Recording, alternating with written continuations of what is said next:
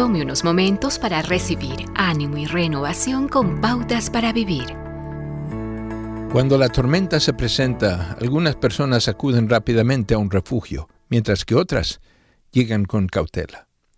Algunos crecen con un sentido de que Dios tiene que ser más grande que yo, y lo buscan con entusiasmo. En tiempos de necesidad, las personas suelen hacer negocios con Dios y le hacen propuestas como, Dios, si me ayudas a pasar por este valle oscuro, te daré mi corazón y te serviré. Realmente lo haré. La enfermedad pasa, se solventa la tragedia financiera, se salva el matrimonio. ¿Y qué?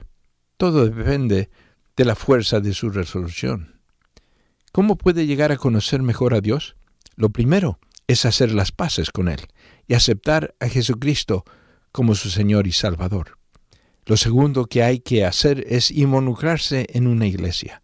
Ser cristiano implica una relación, no una membresía. La iglesia no es un club al que se une o al que entra pagando una cuota. Es un compañerismo de personas como usted. Ninguno es demasiado bueno como para quedarse fuera o para no poder entrar.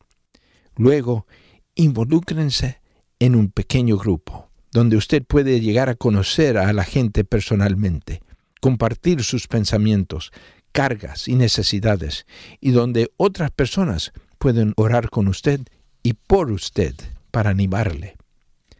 Un tronco se quema mejor cuando tiene otros trozos de madera. Si lo aleja del resto, la llama se empieza a extinguir. Conozca al pastor que le salvó en su momento de necesidad. Él tiene un propósito y voluntad para su vida. Y sepa que al caminar con Él, nunca estará solo. Dios nos promete que Él nunca nos dejará, ni nunca nos abandonará. Él caminará con nosotros a través de la vida.